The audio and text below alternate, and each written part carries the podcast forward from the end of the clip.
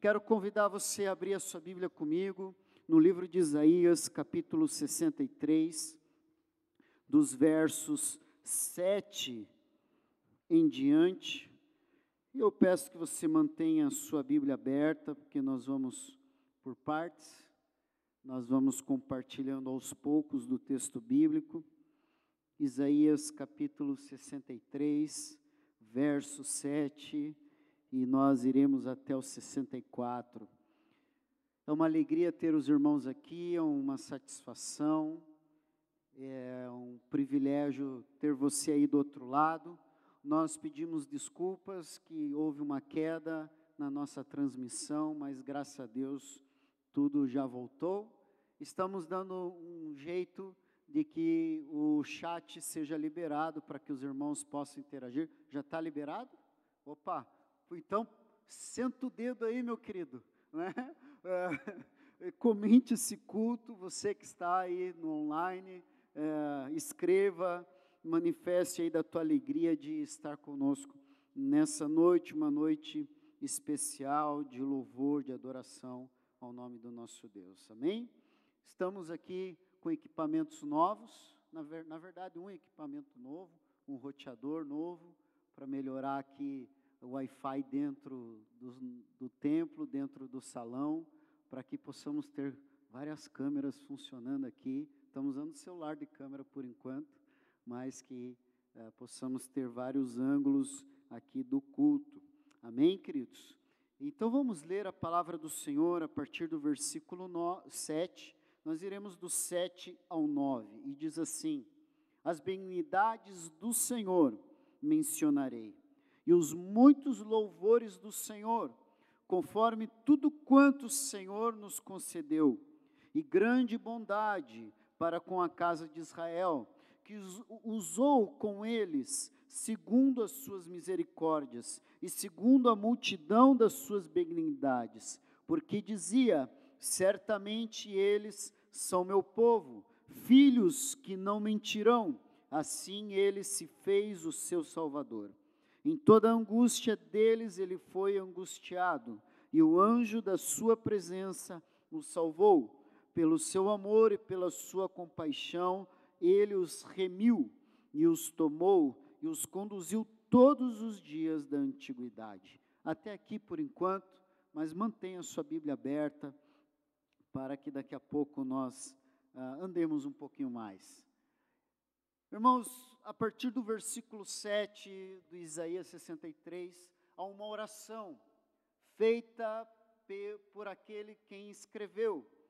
Nós já compartilhamos aqui que esses últimos capítulos não foi o profeta Isaías quem escreveu, mas foi um dos seus discípulos, ou, ou um dentre os seus vários discípulos, quem escreveu o restante do livro de Isaías, a partir do capítulo 39 até aqui, nós sabemos que não foi o profeta Isaías quem escreveu, mas foi alguém muito ligado, alguém que andou com ele, que uh, tinha a mesma maneira de escrever.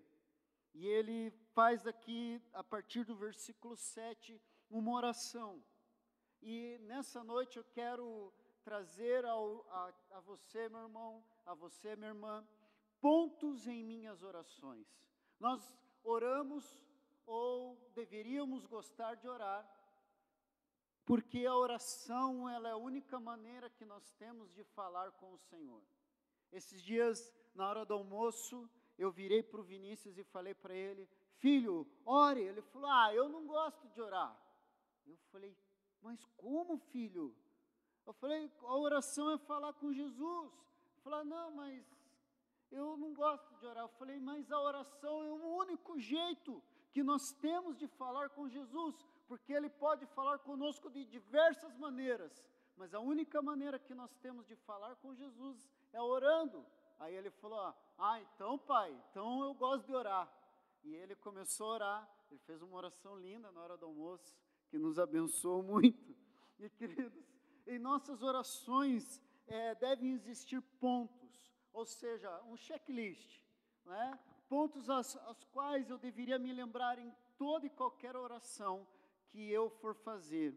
E o primeiro ponto, querido, que eu quero compartilhar com você nessa noite, que deve existir na sua oração, na oração modelo aqui do profeta, do escritor, ah, e, o primeiro ponto que eu quero que você guarde é que eu e você devemos louvar ao Senhor, porque Ele sofreu a minha angústia, Ele sofreu as nossas dores, Ele sofreu ah, aquilo que nós tememos, ele já passou por isso. A Bíblia diz que ele foi homem, Jesus foi um homem de dores. Em outro texto de Isaías capítulo 53 vai falar que ele levou sobre si as nossas dores. Nós precisamos louvá-lo porque ele tem carregado não só as nossas, as nossas dores, mas as nossas angústias.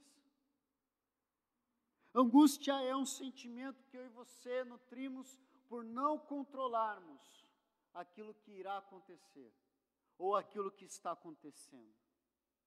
Angústia é um sentimento que nós permitimos acontecer em nossas vidas por não conseguirmos controlar as situações e circunstâncias. E o texto ele fala disso fala das benignidades do Senhor que ele iria mencionar e os muitos louvores, conforme tudo o Senhor nos concedeu, conforme tudo o Senhor tem nos concedido. O Senhor tem concedido bênçãos, o Senhor tem concedido alegrias em sua vida. Amém, meu querido? Você que está aqui, se puder erguer a mão e, e me ajudar, aleluia. Isso.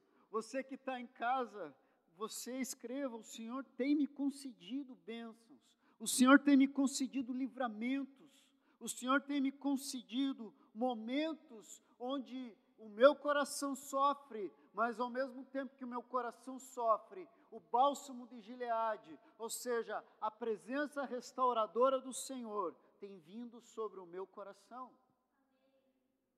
E por isso eu devo louvar, o primeiro ponto que deve existir em mim em sua oração é louvor ao Senhor. E nós louvamos ao Senhor quando nós dizemos aquilo que Ele faz ou tem feito em nossas vidas, ou aquilo que Ele fez. Louvar é, é dizer aquilo que o Senhor tem manifestado sobre os nossos corações. Adoração é quando eu e você dirigimos palavras ao Senhor por aquilo que Ele é, que Ele é santo, que Ele é justo, que Ele é bom, mas louvor aquilo que Ele tem feito. E Ele tem derramado da Sua misericórdia sobre as nossas vidas. O texto fala disso, que usou com eles, segundo as Suas misericórdias e segundo a multidão das Suas benignidades. Queridos, nós nunca deveríamos trair o Senhor. Mas há momentos em nossas vidas, e eu creio que todos já passaram por isso, eu também, em que eu virei as costas para o Senhor, em que eu traí o Senhor para satisfazer as minhas vontades, os meus desejos, para correr atrás daquilo que a minha carne estava berrando. E queridos, em nome de Jesus, que eu e você venhamos entender isso, que nós nunca deveríamos tê-lo traído, mas se já aconteceu, que nós venhamos pedir perdão e reconhecer tudo aquilo que o Senhor tem feito por cada um de nós. Por tudo aquilo que o Senhor tem feito nas, na, na oh, desculpa, por tudo aquilo que o Senhor tem feito na sua vida. Sabe quando, quando você quer engatar a quinta e ela não entra? Foi o que aconteceu agora. Mas voltando aqui, queridos. E por que eu digo isso? Porque eu e você, em algum momento, nós já entristecemos o Espírito Santo. Versículo 10, Ali fala, mas eles foram rebeldes e contristaram ao seu Espírito Santo. Por isso se lhes tornou um inimigo e ele mesmo pelejou contra eles. É muito interessante que a palavra Espírito Santo é rara no Antigo Testamento. Fala Espírito do Senhor muitas vezes, mas Espírito Santo são raras os momentos em que traz a terceira pessoa da Trindade. E aqui fala realmente do Espírito Santo. E é o Deus que habita em nós. O Espírito Santo é o Deus que mora em nossos corações, é aquele que visita a nossa consciência, é aquele que traz à tona aquilo que ah, desagrada o nosso Deus. Sim ou não? Eu posso testemunhar que algumas vezes em que eu errei, onde eu pisei na bola, passando o momento que eu pisei na bola, o Espírito Santo me fez lembrar que aquilo que eu tinha acabado de fazer era pecado, que eu precisava me arrepender, pedir perdão e que eu, eu entristeci o Espírito Santo de Deus na minha vida. Queridos, em nossas orações, eu e você precisamos louvar ao Senhor, porque Ele sofreu por nós. A Bíblia diz no Novo Testamento que o Espírito Santo intercede por mim e por você com gemidos inexprimíveis. O nosso Deus não apenas sofreu na pessoa de Jesus, mas muitas vezes ele ainda continua a sofrer angústia por, por, por aquilo que nós fazemos, pelos nossos atos, o Espírito Santo continua a ser entristecido porque muitas vezes nós escolhemos satisfazer a nós do que ao nosso Deus. E nós precisamos reconhecer e louvar ao Senhor por tudo que ele fez, por tudo que ele é e por tudo aquilo que ele prometeu que fará em nossas vidas. O segundo ponto que deve existir em nossas orações e que o texto traz aqui algo muito importante. Alguém poderia me trazer um copo d'água, por favor? Obrigado, Paulo. Versículo 11 diz assim: Todavia se lembrou dos dias da antiguidade, de Moisés e do seu povo, dizendo: Onde está agora o que fez subir do mar com os pastores do seu rebanho? Onde está o que pôs no meio deles o seu Espírito Santo, aquele cujo braço glorioso ele fez andar a mão direita de Moisés, que fendeu as águas diante deles para fazer para si um nome eterno, agora que os guiou pelos abismos, como cavalo no deserto, de modo que nunca tropeçaram, como animal que desce ao vale, o Espírito do Senhor lhes deu descanso, assim guiaste o teu povo para te fazeres um nome glorioso. Segundo ponto que deve existir na minha e na sua oração é lembrar do que ele fez. E lembrar do que ele fez é renovar a nossa fé. O profeta, aquele que escreveu aqui, inspirado pelo Espírito Santo, ele começa a relembrar de toda a história de Israel, de como Deus conduziu o povo até aquele momento, não só da saída do Egito, mas no período de juízes, no período dos reis, e agora, no período onde o povo tinha ido para a Babilônia, estava retornando, estava regressando. Querido, você lembrar daquilo que o Senhor fez na tua história é renovar a tua fé. Lamentações diz: quero trazer à memória aquilo que me dá esperança. Muitas vezes a nossa fé está fraca porque nós estamos dando muito valor ao que está acontecendo e nós não lembramos daquilo que o Senhor já fez por nós. Nós não nos lembramos, nós não guardamos com carinho da onde o Senhor nos tirou. Irmão, lembre da vida desgraçada que você levava. Lembre da vida distante, sem a revelação do Senhor sobre o teu coração. E de como naquele dia em que você recebeu o Senhor na tua vida, como as coisas clarearam, como a luz do Senhor entrou no, no teu coração, mostrou coisas que você nem imaginava e como Ele tem cuidado de você, como Ele tem ministrado o teu coração, como Ele nesse processo, na história da tua vida, como Ele tem realmente curado as tuas emoções, visitado o teu passado e de como Ele tem sarado os teus traumas. Amém? Irmão, em nome de Jesus, na minha na sua oração deve ter um período onde eu e você venhamos nos lembrar do que o Senhor já fez por nós. Amém? Faça, fecha, teu, fecha os teus olhos, você que está na live, você que está aqui, faça um exercício de poucos segundos. Relembre do que o Senhor fez por você. Relembre de tudo aquilo que o Senhor já curou a tua vida. Eu, nesse momento, eu consigo lembrar de fatos da minha vida. E consigo lembrar de fatos na vida dos meus irmãos, de como o Senhor, de uma maneira gloriosa e poderosa, mudou a situação, a circunstância naquele momento. Em nome de Jesus. Relembrar o passado, querido, é renovar a sua fé. Vire para o irmão que está longe de você, mas está ao mesmo tempo perto. E você diga assim: lembrar do passado é renovar a sua fé.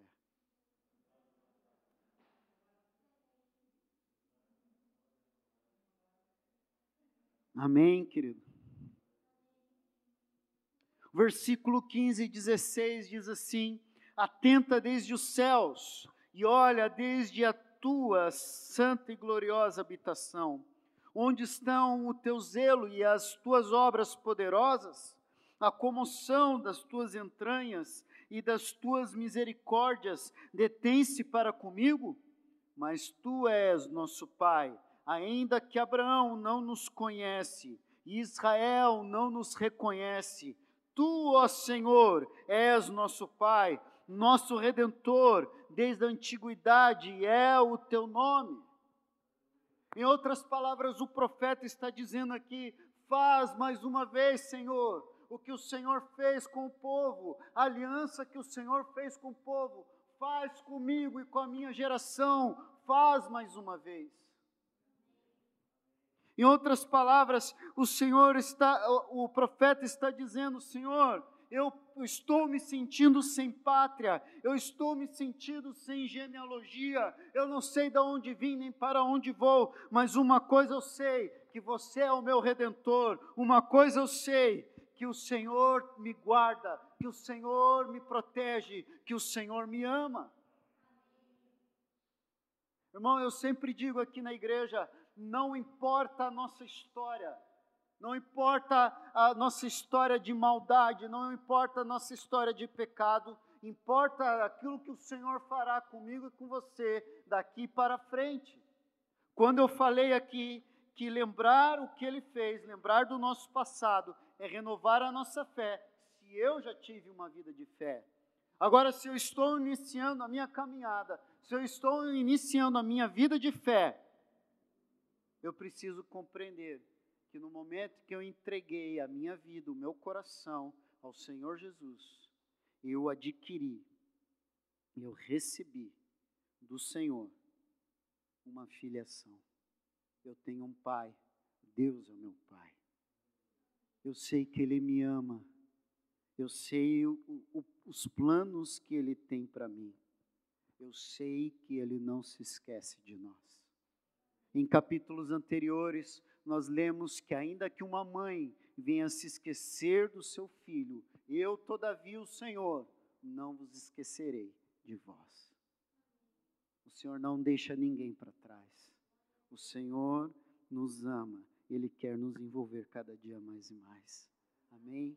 Então, em mim, em sua oração, deve existir uma expressão: faz mais uma vez aquilo que o Senhor já fez no passado renova isso na minha vida presente. A aliança que o Senhor fez com os meus antepassados e comigo algum tempo atrás, que elas sejam renovadas nesse dia, nesse momento. Amém, queridos? Sabe como eu renovo a minha aliança com a minha esposa? Dizendo a ela todos os dias que eu a amo.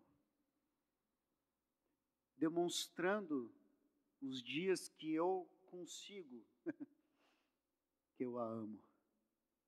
Irmãos, pense numa mulher que gosta de receber cafezinho na cama. Tem dia que eu estou voado, que eu não lembro, que eu vou cuidar da minha vida.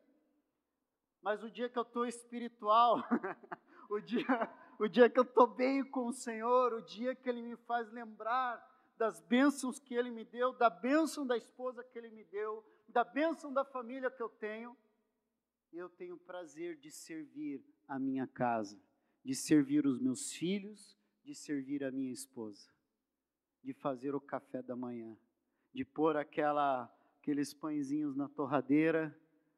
A hora que ela salta, eu saio correndo para passar manteiga para ela derreter e eu levo para ela.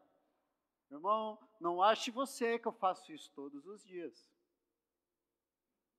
Mas quando eu faço, eu estou renovando a minha aliança com ela. Irmão, em nome de Jesus, vamos repreender o espírito do Shirek dentro das nossas casas. Sabe que é espírito de Shrek, espírito de ogro? Não lembra do desenho Shrek, do ogro? Não é? Nós homens fomos chamados para sermos cavaleiros. Fomos chamados para servir a nossa casa. O machismo, ele quer aquele que é machão, aquele que tem em si um espírito de machismo, ele quer ser servido, mas aquele que é cheio do espírito de Deus, ele tem prazer em servir. Eu nem sei porque eu estou falando isso, mas eu sei que é para alguém. Eu sinto forte isso no meu coração. Não estava no script. Mas, querido, em nome de Jesus, não fique bravo comigo. Se hoje ouvirdes a voz do Senhor, não endureçais os vossos corações como em Meribá. Amém? Vamos seguir adiante versículo 17 a 19 diz assim: Porque, ó Senhor, nos fazes errar dos teus caminhos, porque endureces o nosso coração para que não te temamos, volta por amor dos teus servos, as tribos da tua herança. Só por um pouco de tempo o teu santo povo a possuiu. Nossos adversários pisaram o teu santuário somos feitos como aqueles sobre quem tu nunca dominaste e como os que nunca se chamaram pelo teu nome. Queridos, em nossas orações ou em nossos pensamentos, nós precisamos compreender e raciocinar que todo pecado tem uma consequência. Há perdão para qualquer pecado, amém, irmãos? Nós aqui, como Igreja Batista Nacional Boas Novas, nós cremos que não existe pecado que não possa ser perdoado. A doutrina da nossa igreja é que qualquer pecado ele possa ser perdoado, mas um pecado ele só é perdoado a partir do momento em que aquele que, co que cometeu, aquele que infringiu as leis de Deus, ele reconhece, ele se arrepende e ele pede perdão. E em nossas orações, em, nossas, em nossa mente, nós precisamos ter muito claro que os resultados dos nossos pecados são endurecimento do nosso coração. O texto fala que a, aqueles irmãos estavam com seus corações endurecidos. Ali está em forma de interrogação, uma pergunta para o Senhor: por que endureces o nosso coração? para que não te temamos. Na verdade, o profeta está querendo dizer: eu sei qual é a consequência do pecado, eu sei aquilo de errado que eu faço que pode vir a acontecer comigo. E a, a pior resultado do pecado, a pior consequência do pecado é eu e você vivermos uma vida distantes de Deus. A pior coisa que pode existir para um crente religioso é ele vir à igreja, se bem que está meio complicado, ele sentar nos bancos que nós trocamos por cadeiras agora, e ele não sentir feliz, alegre, contente de estar nesse lugar. Talvez isso seja o resultado dos seus pecados, do seu distanciamento do Senhor. E é importante que eu e você, queridos, em nome de Jesus, em nossas orações, venhamos reconhecer onde temos errado. Qual pecado nós temos cultivado? O que nos nossos corações ainda é um tabu para que o Senhor venha reinar em nossas vidas.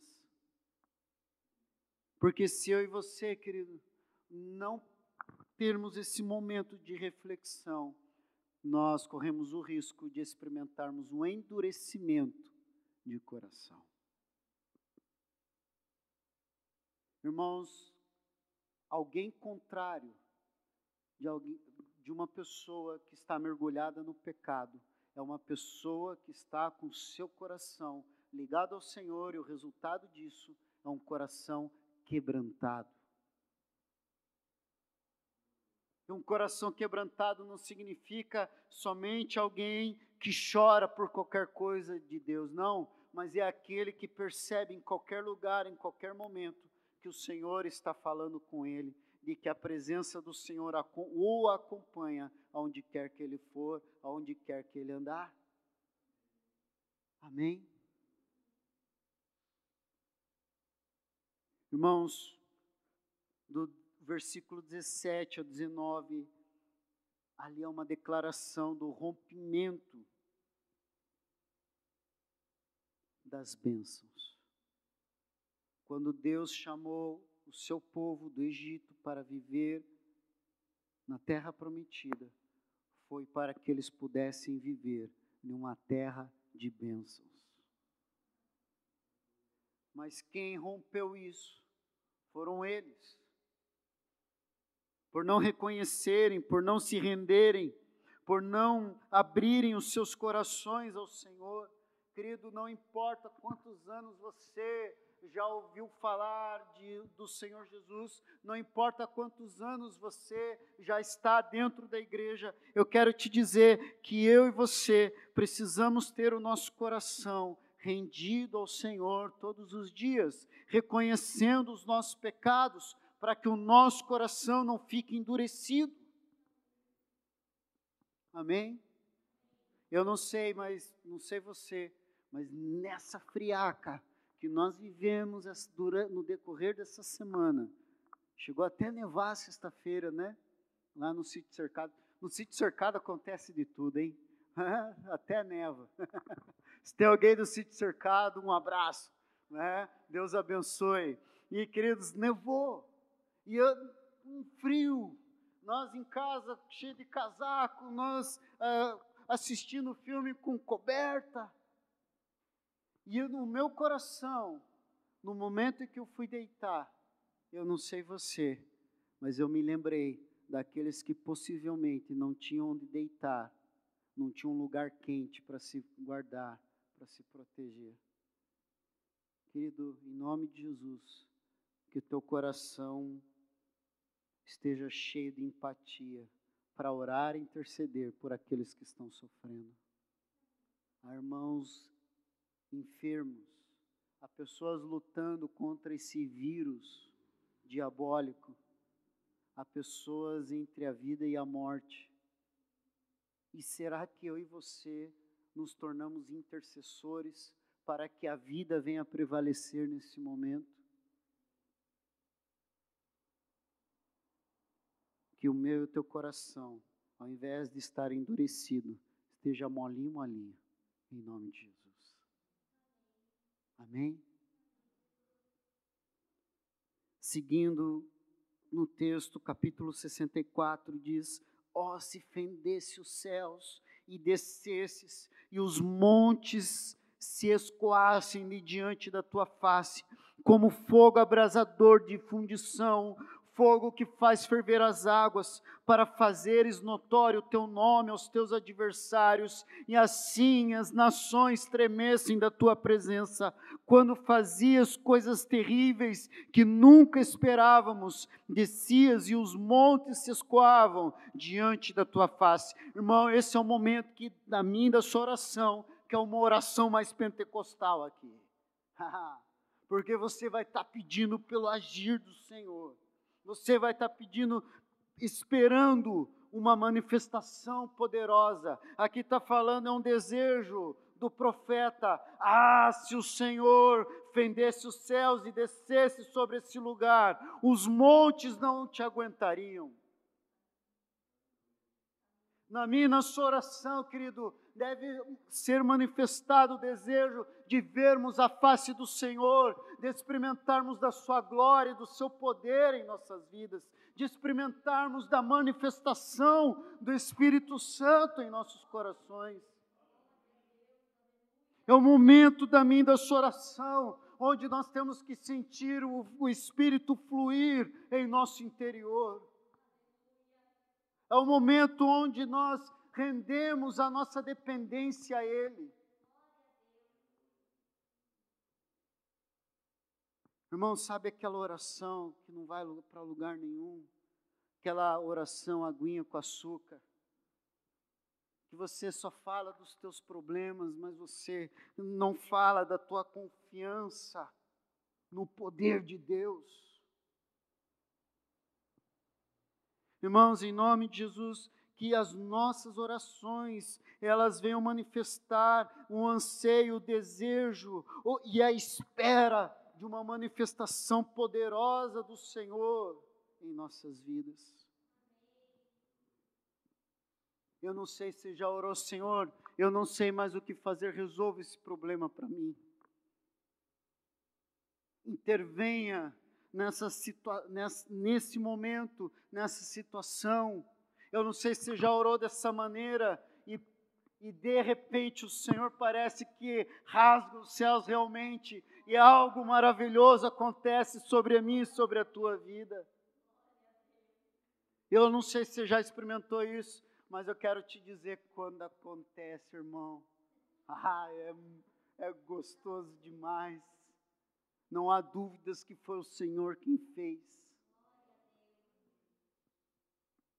Em nossas orações, nós precisamos ter esse momento onde nós esperamos uma manifestação poderosa do Senhor em nossas vidas. No versículo 4 ao 7, fala ali, porque desde a antiguidade não se ouviu, nem com ouvido se percebeu, nem com os olhos se viu um Deus além de ti, que trabalha para aquele que nele espera saístes ao encontro daquele que se alegra e pratica justiça, e dos que se lembram de ti nos, nos teus caminhos. Eis que tiraste, porque pecamos, neles há eternidade para que sejamos salvos. Mas todos nós somos como imundo, e todas as nossas justiças como trapo da imundícia, e todos nós murchamos como a folha, e as nossas iniquidades como um vento nos arrebatam. E já ninguém há que invoque o teu nome, para que se desperte e te detenhas, porque esconde de nós o teu rosto e nos fazes derreter por causa das nossas iniquidades. Queridos, em nossas orações, nós precisamos guardar isso com muito carinho, que há bênçãos para os fiéis. Você é um fiel do Senhor Jesus? Você é um fiel, você segue a palavra de Deus? Uma vez eu conheci um crente que ele é, dizia não concordar com a Bíblia. Eu falei, irmão, desculpa, você pode ser tudo, menos um crente. Porque um crente é aquele que entende que esse livro que nós chamamos de Bíblia Sagrada é a palavra de Deus para a minha vida. E tudo que está escrito aqui é para a boa condução na minha vida, é para a minha intimidade com Ele, para que eu cresça e conheça o Senhor. O versículo 4 é muito interessante, que nós temos ele repetido no Novo Testamento. 1 Coríntios 2,9, um versículo muito famoso. Nem olhos viram, nem ouvidos ouviram, nem jamais penetrou no coração do homem aquilo que Deus preparou para aqueles que o amam. E nós lemos aqui, desde a antiguidade, não se ouviu, nem com os ouvidos se percebeu, nem com os olhos se viu um Deus além de ti, que trabalha para aquele que nele espera. A minha pergunta a você nesse momento, em, em tuas orações, você manifesta que você está esperando nele? Ou é você daqueles que sai fazendo o que bem entende, na tua, aquilo que você põe na tua cabeça, você sai fazendo e você fala, Deus me abençoe. Você é daqueles que sai rasgando para depois voltar costurando? Ou você é daquele que aprendeu a esperar? Ou você é daquele que permanece fiel mesmo quando Deus se cala? Mesmo quando Deus fala, espera meu filho, no momento certo eu vou te responder. Irmãos, em nossas orações precisa haver essa certeza de que o Senhor trabalha para aquele que nele espera. Espera no Senhor. Amém? Espera.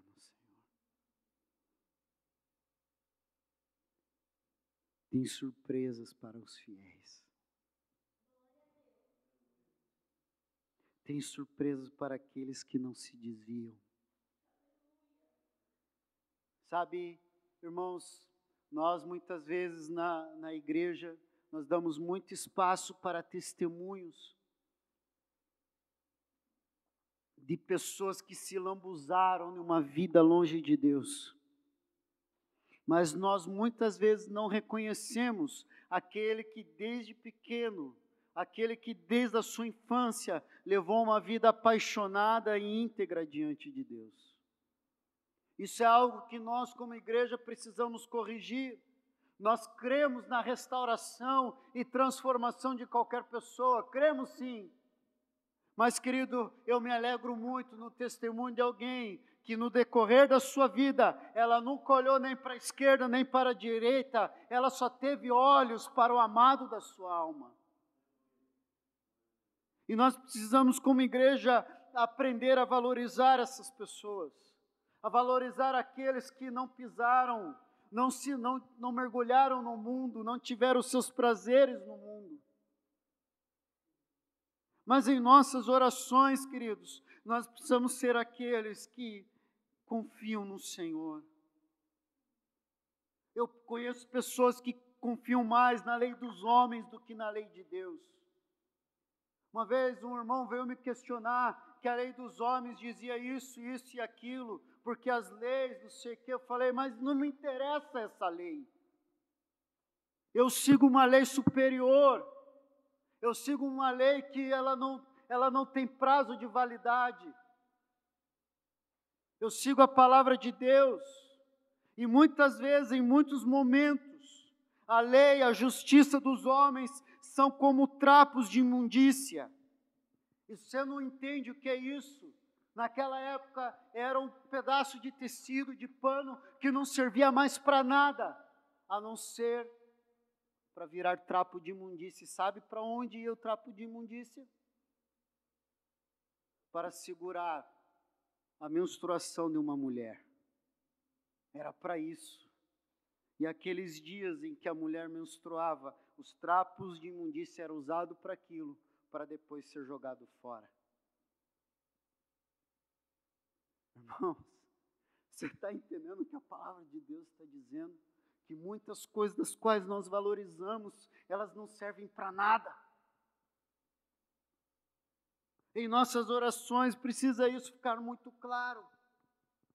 Que, a, que aquilo que Deus tem colocado no nosso coração é maior do que qualquer verdade.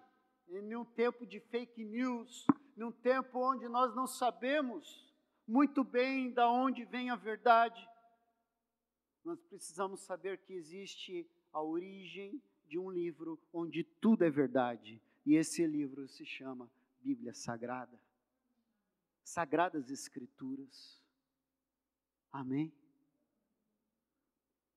Não é o presidente que fala, conhecereis a verdade, a verdade vos libertará. Antes dele começar a dizer isso, já estava escrito lá. Isso pertence a todos aqueles que confiam no Senhor Jesus. A verdade nos liberta, a verdade da, do conhecimento não, a verdade da revelação da pessoa de Jesus Cristo em nossas vidas. É isso que nos liberta. Mas o versículo 7 tem algo muito, muito interessante e um alerta para mim e para você. Ali fala: já não há quem invoque o teu nome, que se desperte e te detenhas. Queridos, nós vivemos num tempo de desinteresse das coisas de Deus, que aquilo que não é prático, que daquilo que não me interessa, eu descarto, eu deixo para depois. Esses dias eu ouvi de um crente ele dizendo para mim que ele só lia uh, os trechos da Bíblia que lhe interessava. Irmão, você já reparou que ninguém reclama do livro de Salmos? Já reparou? Ninguém fala mal do livro de Salmos. Ah, um livrinho bacana. Ah, um livrinho de adoração. Livrinho não, vou melhorar o termo aqui. É um livrão, até pela sua extensão. É um livro de adoração, de louvor, do relacionamento do homem para com Deus, do relacionamento de, dos homens para com os homens. É um livro maravilhoso mas não é um livro doutrinário, não é um livro que, nos, que venha tratar o nosso caráter, que venha nos conduzir a uma vida que realmente nós venhamos olhar para trás e dizer: Uau, que transformação! Irmãos, tem muitas pessoas que falam mal de determinados livros da Bíblia, que falam: ah, esse livro poderia tirar. Lutero chegou a dizer que o livro de Tiago não precisava existir na Bíblia. Mas ainda bem que a Escritura é maior do que Lutero. A Escritura é maior, querido, do que eu acho, do que você acha, do que a igreja acha. As Escrituras elas vão permanecer do jeito que elas estão até a volta de Cristo mas nós precisamos nos interessar mais. Em nossas orações, eu e você precisamos pedir que o Senhor enche o nosso coração de interesse pelas coisas de Deus. Porque nós temos o nosso dia e você tem os seus interesses, e você vai lá no YouTube, você já se inscreveu em alguns canais de seus interesses. Mas por que você não se inscreve em canais que venham edificar a tua fé, que venham ministrar o teu coração? E você que me ouve, esse canal é um canal que está aí para isso. Se inscreva, você que ainda não se inscreveu. Ative o sininho. Mas acima de tudo, querido, entenda que em nossas orações nós precisamos manifestar que o nosso coração precisa se render ao interesse da verdade da palavra de Deus. Amém? Uma vez eu fui num culto onde o pastor pregou, mas ele não citou nenhum versículo bíblico, ele não falou de nenhum personagem bíblico, ele apenas falou de conceitos filosóficos. E pense num cara irado que saiu daquele culto. Querido, o culto ele gira em torno da palavra de Deus. A nossa vida precisa girar em torno da palavra de Deus. Você precisa se interessar por ter uma vida devocional ativa e fervorosa. Eu disse semana passada que o culto é a sobremesa, mas o feijão com arroz, aquilo que nos mantém em pé, é a nossa vida em devoção à palavra de Deus. Em último lugar, do versículo 8 ao 12, eu só vou ler o 8. E diz assim: Mas agora, ó Senhor, tu és o nosso Pai, nós o barro, e tu o nosso oleiro, e todos nós a obra das tuas mãos. E em nossas orações nós precisamos rogar para que o Senhor venha nos moldar. Amém? Do 10 ao 12 fala que as cidades estavam abandonadas, destruídas, e que eles clamavam por misericórdia.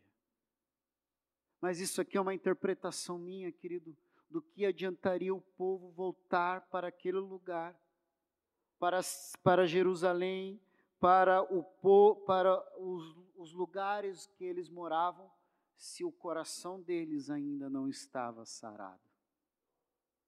Por isso que o versículo 8, ele é uma chave em nossas orações que deveríamos fazer todos os dias. Senhor, não importa o que eu quero, importa o que o Senhor tem para mim. Eu sou barro e tu és o oleiro, então molda, me faz do jeito que você quer. Me prepara para aquilo que o Senhor quer. Me faz ser o homem, me faz ser a mulher de acordo com a vontade que o Senhor tem para a minha vida. Amém? Você consegue fazer essa oração? Trocar aquela oração onde nós costumamos fazer, Senhor, faz isso, faz aquilo, olha, me arranja um marido, me arranja uma esposa, ah, me dá uma casa, me dá um carro, me dá isso, me dá aquilo. Você consegue trocar essa oração, esse tipo de oração, pela oração, Senhor, eu sou o barro e tu és o oleiro. Os meus planos não são nada perto daquilo que o Senhor tem para mim. Aquilo que eu quero é lixo, é trapo de imundícia, perto daquilo que o Senhor tem para minha vida, porque o Senhor disse para mim para você: eu sei os pensamentos que eu tenho a vosso respeito, pensamento de vos abençoar, de vos fazer prosperar, de vos fazer crescer. Irmãos, muitas vezes nós estamos estagnados no mesmo lugar, porque nós estamos vivendo uma vida onde as nossas orações, onde as nossas atitudes são brigas com Deus, ao invés de rendição ao Senhor.